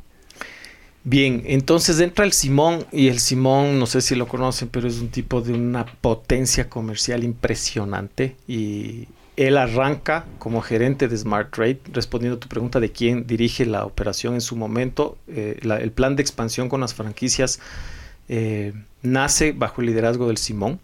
Él estuvo poco más de un año y medio, casi dos años, al frente de Smart Trade, desde la constitución hasta el plan de expansión y creo que con él llegamos a tres o cuatro tiendas, a cuatro franquicias, si no me equivoco. Y después pasó un tren más grande que el Smart y se le llevó al, al Simón en relación de dependencia. Él está ahora en, en República del Cacao, pero sigue siendo accionista y sigue siendo muy activo y, y directivo en, en Smart. Y eh, en su reemplazo pusimos a, a una a tercera persona, hicimos un proceso de selección y contratamos a Francine Hernández, que ella es ahora la gerente comercial de Smart Trade y ella maneja eh, el negocio el día a día. Nosotros estamos los lunes eh, a manera de directorio y ellos están operando el día a día. Y esto termina personas. siendo revisión de franquicias, que se cumplan los lineamientos, precios, calidades, todo, servicio, todo. todo, todo, todo, Qué interesante. todo. Comercial, financiero. Y con el tema de las franquicias tienen también este tema de ocupar territorios, no cruzarse entre franquiciados. Ya, Totalmente. ya estás en Guayaquil. No, no estamos y es un mercado súper interesante. Hay una intención de entrar, pero cuando estemos sólidos. Mira, nos ha guiado un principio. Yo aprendí esto alguna vez de, no, no me recuerdo de quién, creo que fue de Ramiro en, en Pintex.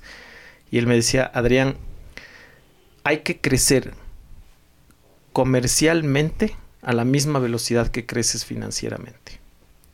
Porque si creces comercialmente más rápido que financieramente, algún rato va a haber un crack. El pulmón financiero no te va a aguantar para ese crecimiento comercial tan acelerado. Y por otro lado, si estás creciendo financieramente más rápido que comercial, estás siendo un ineficiente porque tienes que poner a producir la plata. Estás dejando algo. Estás dejando oportunidades sobre la mesa. Y yo he guiado un poco mi, mi, perfil, mi, mi estilo profesional de- eh, bajo esa premisa, ¿no? De ir creciendo comercialmente a la velocidad que podamos honrar nuestras obligaciones financieras. Entonces, vamos a entrar a Guayaquil cuando estemos listos. Y, y estar listos no es solamente la parte financiera, sino es encontrar el socio apropiado, el lugar apropiado. Eh, no es fácil. Creo que nos ponemos mucho freno a no dejarnos llevar por la ilusión de poder crecer muy rápido y después tener problemas. De acuerdo. Oye, y por el sueño de quedarte en Smart del 2017, pasa otro tren. Pasa otro tren. Ah, el tren de Cofase. El tren de Cofaces. sí. ¿no? Y, y- y tú también te ves tentado de, de entrar a una industria que tampoco conocías mucho. No conocía nada. Sí, En resumen. En resumen. ¿Y, y qué, y qué te tienta? Porque, o sea, finalmente sí, Cofase es enorme y aquí ya Diego nos va a contar por qué conocía tanto del tema de Ah, Cofase. cierto. Empezamos por ahí. y ahora vas a contar tú. Eh, sé- conozco bien de Cofase porque mi santa madre eh, trabajó en cuando abrieron Cofase en Ecuador. ¿Cómo se Eh, y estaba, creo que está- se llamaba Walter. Walter Ajá, Burke. Con, con él trabajó eh, los primeros años. Mira. Ajá, tú. Marlene se llama mi mamá. Ajá, y entonces eh, y yo también decía, ¿qué es esta empresa francesita? ¿Qué onda? ¿Qué hacen estos manes? Pero me acuerdo de uno de los productos que tenían que era una especie de seguros de exportaciones, que creo que después le bajaron porque todo el mundo... Pero creo que No, ese es el, sigue, ¿no? ese Ese es el, éxito. Ese es el producto. En un punto como que le bajaron porque todo el mundo quería, no sé cómo era. Eh, pero por eso sé de ese producto Mira muy qué bien. chiquito que es el Ajá, mundo. exacto. ¿Y en qué área trabajaba tu mami? en, en, en la parte comercial. Ajá, con el Walter. Ajá, el era- Walter. creo que eran cuatro personas cuando Sí, abrieron sí, Cofase. sí. Esta es una boutique aseguradora. Ajá. Pasa el tren, Luis. Mi- A ver, no saben lo que me costó tomar la decisión de renunciar a, a Philly Morris, porque fue una, una combinación de el plan B, una combinación de me sequé, me, me, me, me cansé. Me cansé. Fue muy fuerte el capítulo de las reformas tributarias y, y la regulación antitabaco en asuntos corporativos. Y después me mueven a director comercial y me tocó recoger los pedazos de lo que se me había roto en mis manos en asuntos corporativos ya desde el lado de ventas. Entonces fueron tres años sumamente eh, difíciles y, me, me, sequé. Y estaba el plan B. Y era o salir y lanzar la app y lanzar el modelo de franquicias o dejar que eso haga un tercero. Entonces fueron una combinación de cosas. Me costó mucho renunciar, pero tomé la decisión y dije yo ya no vuelvo al, al mundo de la relación de dependencia, no regreso al mundo corporativo y ojalá esto funcione. A los cinco meses pasa el tren de Cofase. Ah, bien decidido tú. Perdón. Súper bien decidido.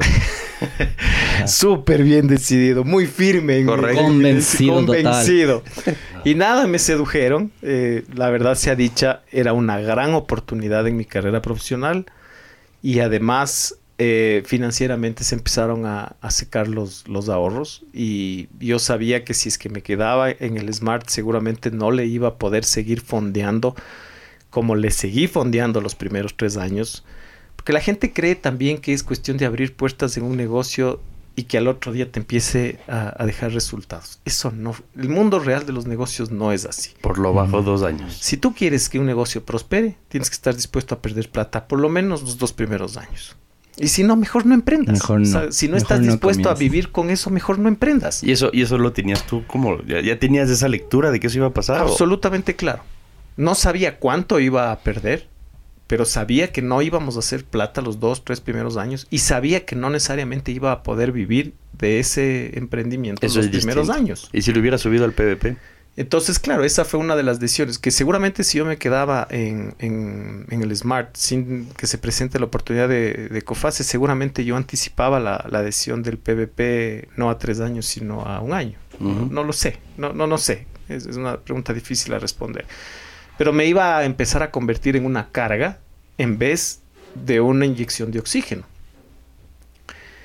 Y era una gran oportunidad profesional, convengamos también, ¿no? O sea, ir a la gerencia general de, de ha sido un, hito importante en mi carrera profesional. Entonces decidí subirme al tren, como es el mundo de ahora, ¿no? Tú decías, Luis, me hace un rato, la generación de nuestros padres, del podio de ellos era estar 25 años en una empresa, jubilarse ahí y vivir de la pensión. Ese era el podio. Nuestro podio está compuesto de muchas otras cosas, ¿no? Experiencia multiempresas, las maestrías, los viajes, las experiencias diversas. Y ni siquiera hablemos del podio del, de las nuevas generaciones, que es un podio mucho más complicado. Entonces, nada, decidí subirme al, tren de Cofase y no me arrepiento en lo absoluto de, esa decisión. Y estoy ahí a los últimos cinco años. No tenía la menor idea de, del mundo de los servicios financieros, peor de seguros y peor del seguro de crédito. Cofase es una multinacional francesa que se dedica exclusivamente a la comercialización del seguro de crédito y estábamos, estábamos, estamos posicionados como un seguro a la exportación, pero en realidad es un seguro de crédito a la exportación. Y ese es el origen de COFASE. COFASE es una verdadera, un verdadero ejemplo de alianza público-privada, porque nace en Francia después de la Segunda Guerra Mundial como una iniciativa pública, nace como una empresa pública. El gobierno francés se acerca a los empresarios después de la Segunda Guerra Mundial y les dice, vean cholitos, de aquí no salimos si ustedes no exportan. La única forma de reconstruir la economía es que ustedes exporten. Y yo sé, yo gobierno sé que su mayor riesgo es el riesgo de impago en destino. No importa, ustedes exporten. Si alguien no les paga, yo les pago. Les pago yo. Pero ustedes exporten y nace COFAS, Compañía Francesa para el Comercio Exterior. Qué logo. Mm. No sabía que las letras significaban eso. Y es increíble porque no me hicieron el brief completo. A tu santa madre. le voy a llamar en este momento. Y es increíble porque es un verdadero testimonio de cuando el Estado, cuando el sector público hace algo exitoso a favor del sector privado y, en, y lo que sucede es que la nación prospera. Eso es, esa es la, historia de, Cofase. Hoy Cofase es una empresa 100% privada, cotiza en bolsa, ya no tiene ninguna vinculación con el gobierno francés, pero sigue haciendo lo que ha hecho desde su génesis. Que ¿Cuánta gente hay acá? Acá somos 41. Ah, wow. Pero tú ya tienes un puesto regional ahora. Verás, entré como country manager en el 17 como gerente general de, Ecuador. No tenía idea. Sabía dónde estaba parado. Creo que el primer año fue durísimo. Aparte, una póliza rara, ¿no? Rarísima. Es rarísima. ajá. Súper Vamos a vender pólizas Hasta, para eh, autos. Explicarte es complicada hasta que la cachas. ajá. Súper complicado. Y es, nos parecemos más a un banco que a una aseguradora. Sí. ¿ya? Me, ¿De dónde me cogí? Me cogí de dos cosas. Me cogí de mi profesión. La economía me ayudó ahí un poco los números y en general la, la parte macro. Y me cogí de mi equipo. Porque yo no tenía, sabía leer y escribir del seguro de crédito, ni de seguro, ni servicios financieros. El equipo me, me sostuvo y me, me aguantó hasta que aprenda. Me, me sostuvo arriba, quiero decir, mientras Claro. yo, yo aprendía. Y estuve mm, tres años como gerente general de Ecuador y tres años y medio, porque creo que es un año y medio, sí, un año y medio. Eh, se dio una, una reestructuración en el equipo regional y la posición de director, que en su momento era directora de asuntos corporativos, de, de director de estrategia, me la, me la dieron a mí. Entonces ahora estoy con los dos sombreros, con Country Manager Ecuador y como director de estrategia para América Latina. Pero eres como fácil de meterte en problemas, ¿no? Sí, facilito. Tengo el sí flojo y el no dañado. No dañadísimo, pero dañadísimo. Sí, sí. Y, y el- y la estrategia es una estrategia pura y dura de, de penetración y crecimiento. Es una estrategia holística en general. O sea, eh, no estoy solo en esto. Pertenecemos todos al comité directivo y discutimos un poco de todo. ¿no? O en la estrategia está un poco de mercado, un poco de tecnología, un poco de talento humano, finanzas, reaseguro, eh, infraestructura, footprint. Es un poco de todo. Oye, a, a mi modo de ver, creo que es primera vez que nos sentamos a charlar así, ¿no? Pero, pero rescato muchísimo el valor que le das al equipo. O sea, te has dado el tiempo de mencionarlo de cada uno por su nombre y apellido, de poco saludarles a través del podcast. Y, y- y me parece que es un tema valioso que pocos jefes reconocen eso. Y creo que esa es la diferencia entre ser un jefe, un gerente o ser un líder. Totalmente. ¿Y tú eres consciente de este tipo de cosas? O sea, ¿eres consciente de que una capaz de tus mayores cualidades de liderazgo es el reconocimiento a la gente? Sí, sí soy consciente, pero no es eh, artificial, es, es natural. O sea, tuve la suerte de, de en mi carrera tener buenos mentores.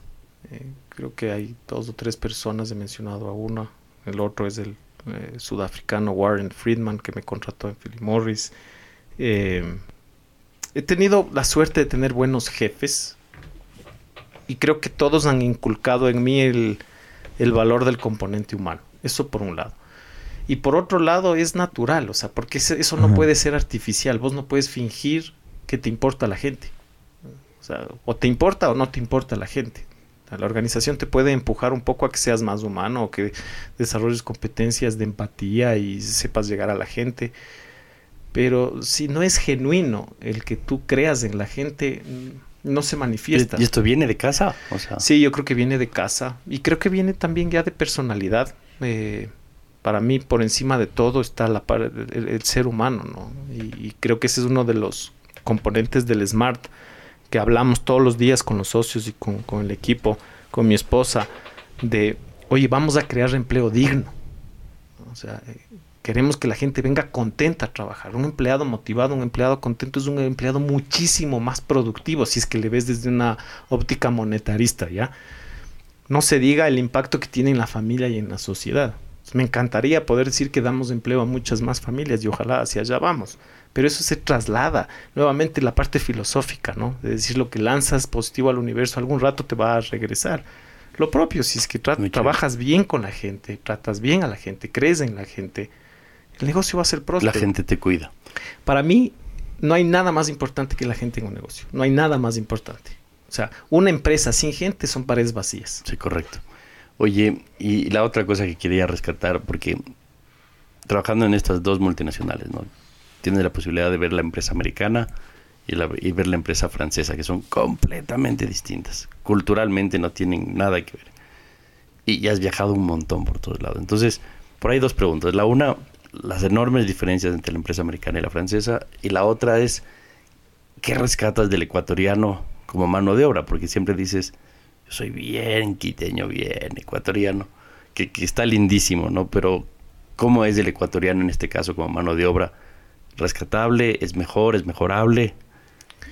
Verás, yo creo, y es increíble porque hoy día conversaba, y no recuerdo con quién conversaba este tema, ya no recuerdo con quién hablaba, pero yo decía que el, ecuatoriano, la generación del, empleado ecuatoriano de hoy, yo creo que es un, empleado muy competente. Los ecuatorianos creo que somos muy trabajadores. Eh, podemos empezar a marcar también ya eh, diferencias entre las regiones y sectores del, del, país, pero en general yo creo que nuestra generación, Luismi, que somos los que estamos al frente actualmente del aparato productivo, somos muy trabajadores, muy comprometidos y creo que tiene que ver, no sé si coinciden conmigo, pero tiene que ver con la crisis de, del 98, 99, la, la dolarización y las dificultades que vivieron nuestros viejos en esa transición. Yo soy un fiel creyente de que nuestra generación no quiere volver a vivir esa, ese drama del feriado bancario, de que se te congelan los depósitos, de que se te va tu moneda, de una inflación al 100%. Y creo que eso nos ha hecho una generación muy trabajadora. Contrastando con, otros países, claro, lo que nos pasa factura es la infraestructura país, ¿no? Y el nivel de educación. Entonces, se marca mucho, por ejemplo, en colegas de otros países. Voy a hablar de Francia, en donde los colegas que trabajan en COFASE Francia, muchos se formaron en colegios privados, pero también muchos se formaron en colegios públicos y la educación es de muy buen nivel. Los ejecutivos de Latinoamérica, casi el 100% nos hemos formado en, colegios privados, tuvimos esa suerte de, tener ese nivel de educación. Ahí veo, por ejemplo, un contraste.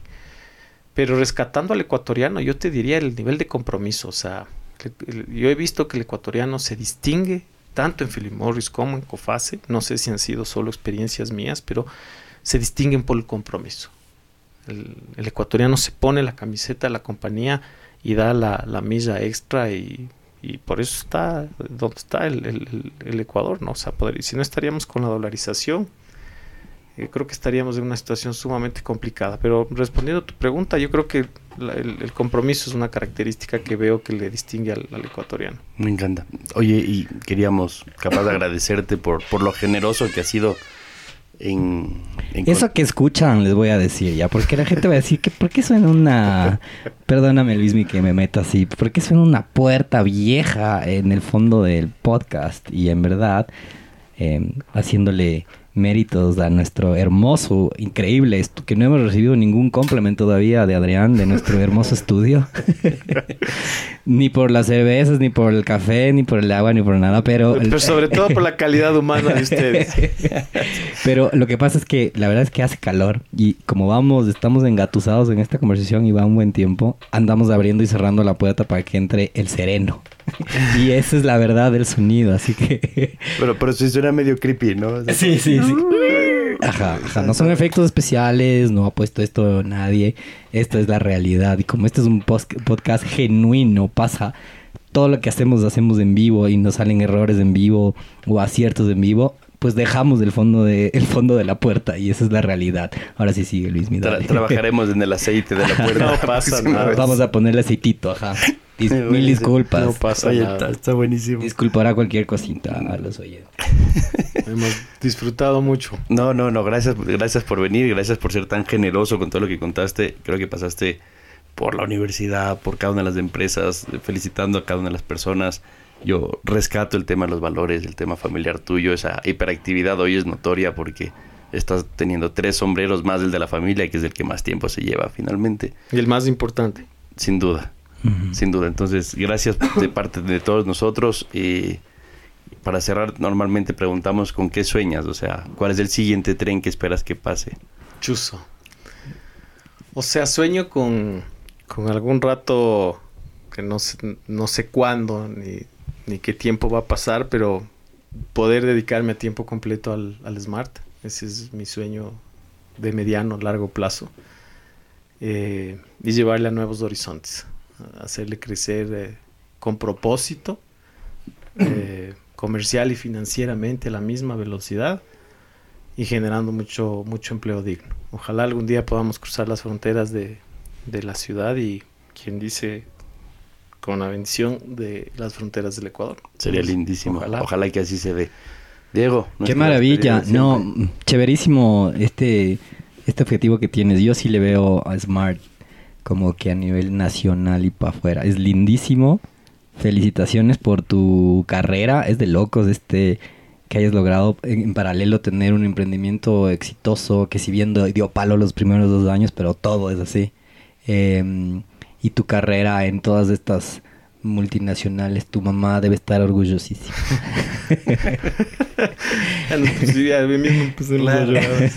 Foto de la mamá en pantalla. Foto, por favor. No, listo. Gracias, Adrián. Gracias. Adrián, por haber venido, por darnos este tiempito. Eh, les agradecemos a todos. Luismi, gracias como siempre. Nos vemos en el próximo capítulo de Open Box. Adiós a todos. Chao, gracias a todos. Chao, muchas gracias. Un abrazo. OpenBox llega gracias al auspicio de Walker Brand, primera consultora digital con 13 años de experiencia. Si quieres construir estrategias y acciones tácticas a tus metas y modelos de negocio, llama a Walker Brand. Joint, el primer CBD house del Ecuador, un hub de experiencias y productos derivados del cannabis. Tuautoencasa.com. Compra tu auto 0 kilómetros en línea, con la mejor oferta sin salir de casa. Experimental una célula enfocada a la innovación y medios digitales. Entrepreneurs Organization, una red global conformada por fundadores y constructores de empresas que ayuda a alcanzar el máximo potencial en los negocios y en la vida personal. Y bueno amigos, eso es todo por hoy. Recuerden que en el ring de los negocios puedes perder un round, pero la pelea continúa. Nos vemos en el próximo capítulo.